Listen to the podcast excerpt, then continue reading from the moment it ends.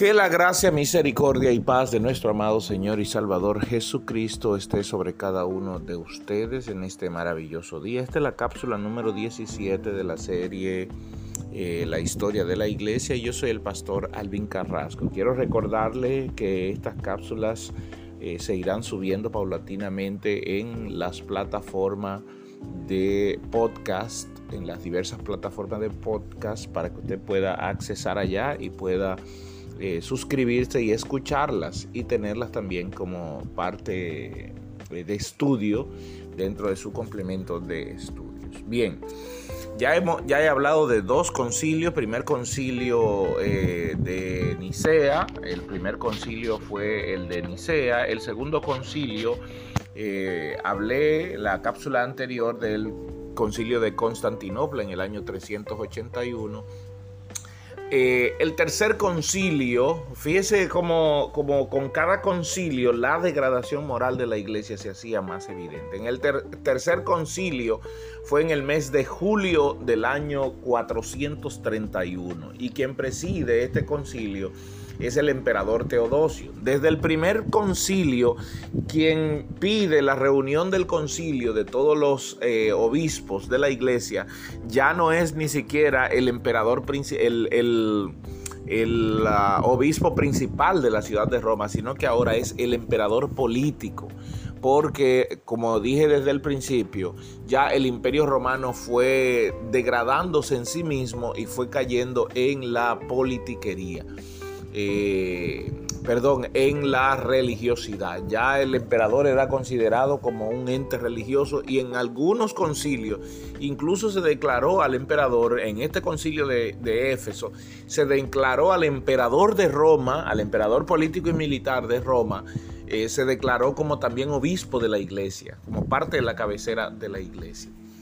En este caso el emperador era Teodosio. Recuerden que desde el año 325 en adelante, eh, habría diversos emperadores. Un emperador que sería cristiano y otro emperador que sería arriano. Entonces habría esta batalla entre el arrianismo y eh, el cristianismo que duraría siglos y que persiste hasta el día de hoy.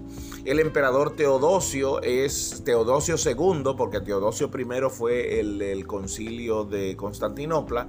Teodosio II en el año 431 pide un concilio y entonces se reunieron en la ciudad de Éfeso para aclarar algunos, algunos puntos. El primer punto era declarar las enseñanzas de Nestorio, que también se conoció en la historia como nestorianismo, declararla como una herejía.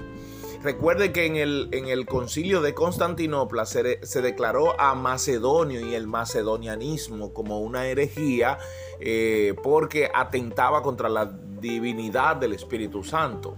El nestorianismo era un poquito algo diferente, también se le llamaba dificismo y quiero explicar esto.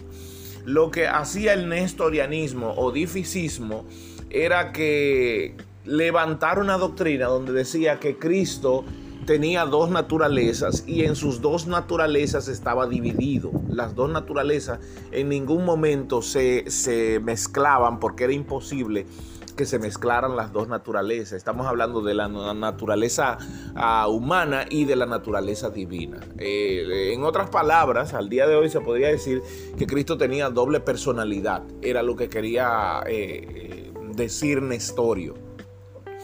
Eh, la iglesia o los obispos en ese momento se reúnen con el fin de declarar al nestorianismo y al dificismo como una herejía y de eh, sacar de las filas del obispado a Nestorio, porque Nestorio era un obispo.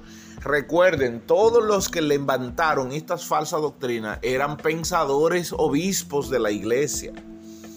Era gente que eh, se ponía a darle mucho, mucha mente, mucho vuelo a las cosas y entonces sin la guía del Espíritu Santo empezaban a incluir cosas que no estaban ni en la palabra ni eran soportados, simplemente estaban en el pensamiento del pensador. Y es ahí donde la filosofía fue parte de la teología durante muchos años. Ese era el debate en las universidades entre filosofía y, y teología. Y de hecho en algunas universidades se aceptó a la eh, filosofía como parte de la escuela de teología.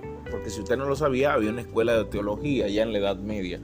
Y la filosofía era parte, la filosofía, las letras y el arte eran parte dentro de la carrera de la, de la materia básica que era teología. Hoy en ninguna universidad se tiene la teología como una materia básica, como una ciencia básica, como una carrera básica. Aquí en el país pocas universidades dan teología, me parece que dos universidades dan teología. Eh, es decir, que no se tiene, no se tenía esa, esa eh, en ese momento la teología, todo el que estudiaba teología era una persona eh, estoy hablando de la Edad Media, me, adelanté un poquito, ¿ok? Bien, déjeme retroceder. Entonces se declara a Nestorio como eh, no, un hombre no querido, era un hereje, fue declarado hereje. Y su doctrina, nestorianismo, también fue declarada herejía en ese momento. Ojo, porque supuestamente ellos se reunirían en el concilio de Éfeso en el 431 para declarar a Nestorio... Eh, para declarar a Nestorio hereje. Pero por debajo había otra cosa. Y esa cosa que había era eh, eh, llamar y a crear el dogma de María la Madre de Dios.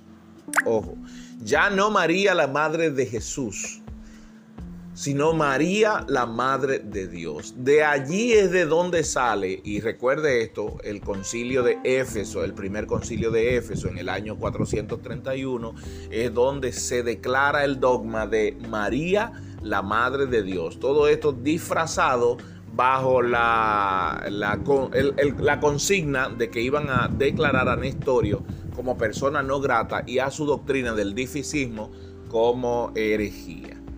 Eh, todo esto era por debajo, ¿ok?